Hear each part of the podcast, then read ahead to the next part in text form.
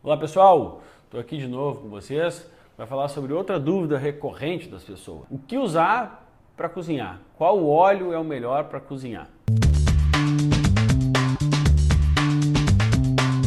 Então vamos primeiro classificar alguma coisa para vocês entenderem aqui. Nós dividimos as gorduras em basicamente dois grupos, né? As gorduras saturadas e as gorduras insaturadas.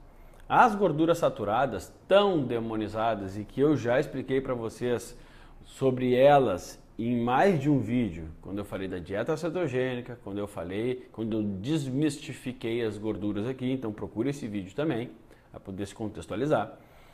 As gorduras saturadas, a gente separa elas em de cadeia média, essa cadeia média é o óleo de coco, é muito rico em triglicéridos de cadeia média, de cadeia longa, que entraria a banha de porco e a manteiga. E aí nas insaturadas, nós separaríamos na monoinsaturadas, que aí é o azeite de oliva, e as poliinsaturadas, que são os óleos de soja, de girassol, enfim, esses óleos mais usados.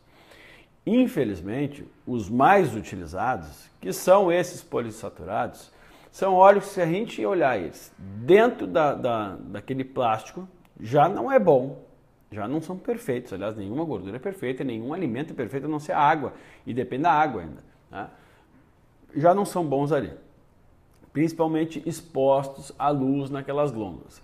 Para que eles já não estraguem expostos à luz, eles já têm que sofrer um processo ali de hidrogenação. É, e aquele processo que ele sofre para poder se manter ali durante anos na luz, exposto à luz dentro do plástico, para não estragar, já é um processo deletério para a gente. Mas quando a gente ingere aquilo ali puro, e ninguém faz isso, ali a gente não tem o oxidado, ele estragado, o trans. E essa é a grande jogada da indústria alimentícia, porque ali não tem trans. Mas no momento que ele é esquentado, ele se oxida, ele produz radicais livres, ele estraga. Só que é o estragado que a gente não sente o gosto estragado, a não ser quem já não come isso, como é no meu caso, há muito tempo, então a gente sente aquele gosto rançoso. E, e, o pior deles aí, segundo os estudos, é o óleo de soja e infelizmente o mais utilizado. Então, esses tipos de óleo são os piores para a gente cozinhar e para a gente esquentar. Na linha secundária, aqueles que ficam, ficariam no meio termo, que também são bons, mas eu não aconselharia para fritura, mas sim para fazer um, um, molho de tomate, para fazer o arroz, para colocar, se for o caso, no feijão enfim, numa carne, o azeite de oliva virgem ou o extra virgem. Não? Esse óleo monoinsaturado, essa, essa gordura insaturada, ela é muito positiva, principalmente sem esquentá-la. Por que principalmente sem esquentá-la? Ela aguenta o calor, só que ela aguenta menos o calor do que os, os óleos de cadeia média, que é o principal, que mais aguentaria, e o cadeia longa, que são os saturados. Lá que a gente vai para o óleo de coco, a banha de porco e a manteiga. Então aquele estaria no mediano. Dá para fazer? Dá. O que eu aconselho é fazer esses tipos de alimentos. Não tem problema de esquentar. O ideal é que a gente esquente, mas não para fazer uma fritura, por exemplo. Tá? E aí também nem aconselho muitas frituras. Para fritura, se for o caso, para esquentar um pouco mais, a manteiga e a banha de porco já suportariam um pouco mais ainda as altas temperaturas do que o azeite de oliva.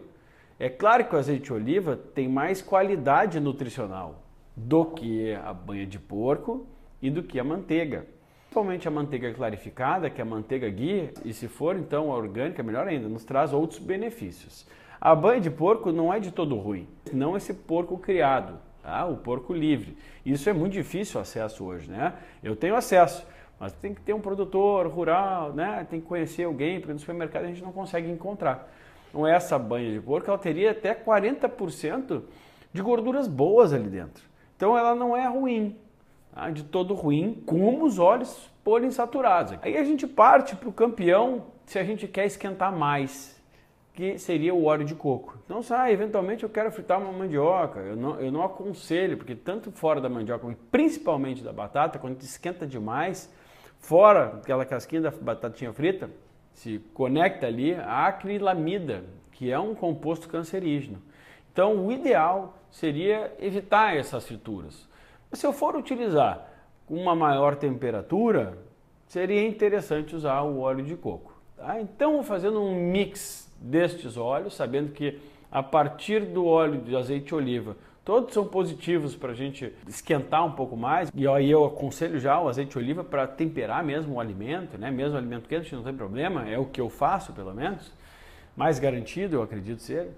Essas são as dicas que eu tenho para dar para vocês a respeito dos óleos de cozinha. Tá ok?